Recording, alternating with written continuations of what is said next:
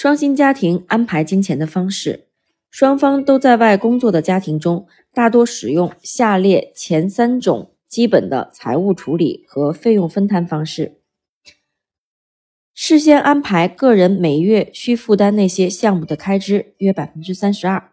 采访如下说：我们两人都上班，各有一份稳定的收入，食物、家用品、衣服和家里的开支由我来支付。贷款和暖气系统的钱由他来付，土地税通常都是他付的，但是今年由我来付，因为他缺钱。家里吃的、用的，我个人和儿子的开销以及买礼物的钱由我来付，房租、暖气、我们的车子、晚上出去的花费、派对和保险由我丈夫来付。如果有余钱，就把它花掉。谁也不会过问我们从不为钱的事情而吵。我丈夫负责支付和房子有关的账单，我负责房子的维护等。他的衣服大多是我买的。此外，年度旅旅游的钱也由我来支付，一趟要花两三千美元。日用品也由我来买。我认为他花了太多钱跟朋友交际，但他不喜欢我插手他的事情。我们两人都有工作，账单大多由他来付，因为他有家公司，可以把很多开支都归为公司账。我负责缴贷款的钱，我有余钱够我去看芭蕾舞或戏剧，这对我来说是很重要的。我通常是跟我妹妹或女朋友去看表演，他没有意见。我们轮流付贷款的钱，他付保险和电费，我付信用卡、电话费和我的助学贷款。我们有个共同的户头，用来支付大额的一次性的开销。日用品是轮流买，感觉上很公平。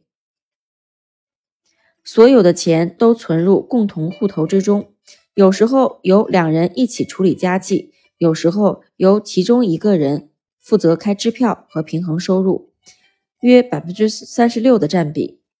采访如下说：我们两个人都上班，钱都合在一起用，钱由我来管。因为他不想花功夫，若有大宗的采购，我们会一起讨论。他自己兼职赚的钱另存在他自己的户头里，这些钱大多花在他那辆他那辆跑车上。他跟我所赚的钱都存在一个同一个账户里。我们持有的股票大多登记在我们两人的名下。我喜欢这样的安排方式。我做这些事情比他行，所以由我来做，这不会影响到我们的关系。付了房租、欠债和账单之后，剩余的钱我们一人分一半，剩下的钱不多，完全是公事公办。我们赚的钱是属于我们两个人的，个人拿点零用钱，各项费用都有预算，共同拥有这些钱使我们更加亲密。对我们夫妻俩而言，钱不是问题。我们的钱都混在一起用。从我们的手头松了一点之后，就这样做。我们都可以自由的花一定的钱，不用通知对方。我们运作的蛮顺利的，因为我们两人都很负责，没有什么好埋怨的。另一个方式是一切费用都对半分，而且通常是个人有各自的银行户头，占比约百分之二十八。以前我们是花我的钱，存他的钱来支付购物所需。我的钱存入我的活期存款账户，他的钱则存入他的储蓄存款账户。但是那样行不通。现在我们自己的钱自己管，各项支出则对半分账。这个方式好多了，而且我有独立感，爱花什么钱就花什么钱。我们两人都有工作，不过他赚的钱比我多多了。我们两人都在上班，各项费用都是一人出一半。我们各有自己的户头。我们喜欢这样，这样解决了我们不少的冲突，谁都不需要承担对方的负担，样样都是一半一半。我们两个人都兼职教书，他赚的比我多一点，我养我自己和我的小孩，他养他自己，我们都觉得这样最好。即使，但即使两个人都有全职的工作。如果其中一个人通常是女性，赚的比另一个人少，这个方式就不太行得通。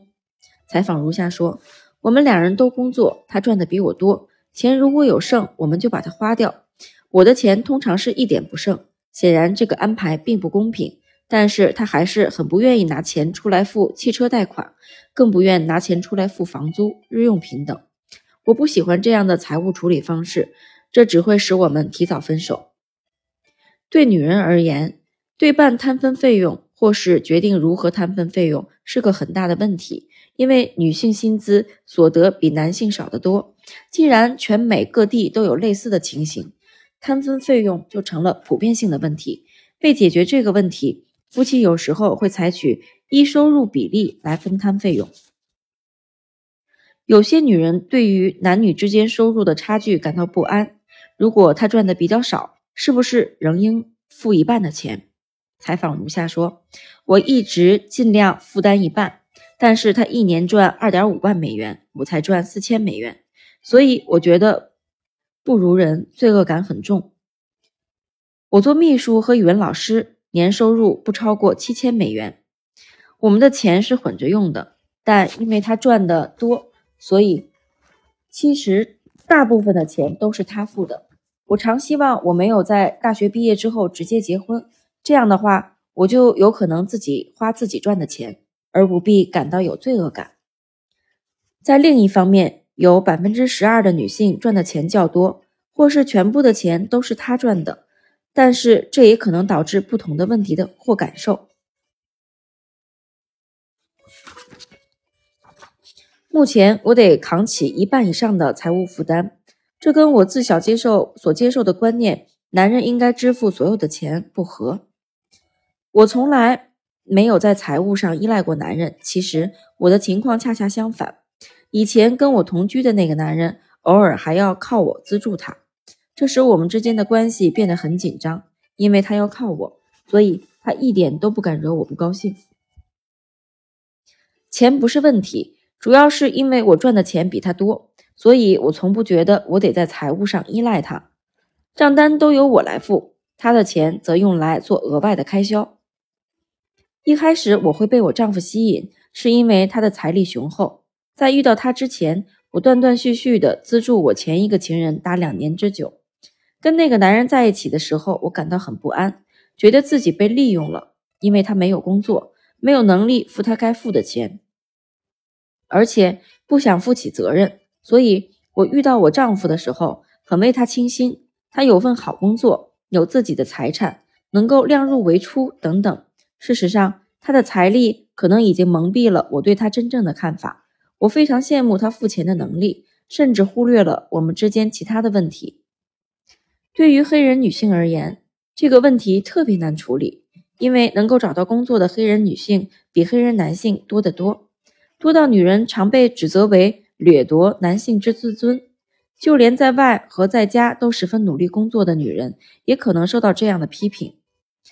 这个年轻的女人已经结婚半年，她在财务上支持她丈夫。但她不确定自己是不是感到很自在。我结婚六个月了，很高兴。结婚最好的地方在于，有时候你会对伴侣有很深的感觉；最糟的在于，你不知能持续多久。直到一个月之前，我们之间最大的问题是我丈夫失业了，我们只靠我的薪水过生活。我早从十六岁开始享有财务自由的美妙感觉，因为我能够自己赚钱，所以。我对自己的评价和独立性大大的增加了，但是我们婚姻的时候，我们结婚的时候，手头突然紧了不少，钱变成令我担心的事情。我心里稍微挣扎了一下。拥有自己私人的钱，表示你可以在花钱的时候，在想花钱的时候花钱。但是当你得为另一个人负责，钱也变成你们共有的之后，你就不能这样奢侈了。我不喜欢钱变成不是我的那种感觉。虽然钱原原来是我赚的，现在我们两个人都上班，但是我丈夫赚的钱不到我的一半。我很小心的安排钱，务必让账单、房租等都付清。这种金钱状况会不会影响我们的关系？会。好处是我不用在财务上依赖他，但这也许会损坏我对伴侣的完全信任。我变得很不信任别人，而且非常保护自己。即使女人赚的钱比较多，能供应夫妻的基本收入，她还是可能会被对方瞧不起。她仍必须为了她自己的权利而奋斗。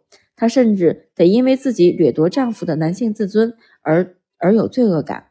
就就如上述这名年轻女人的婚姻生活一样，地位不会自动伴随金钱而来。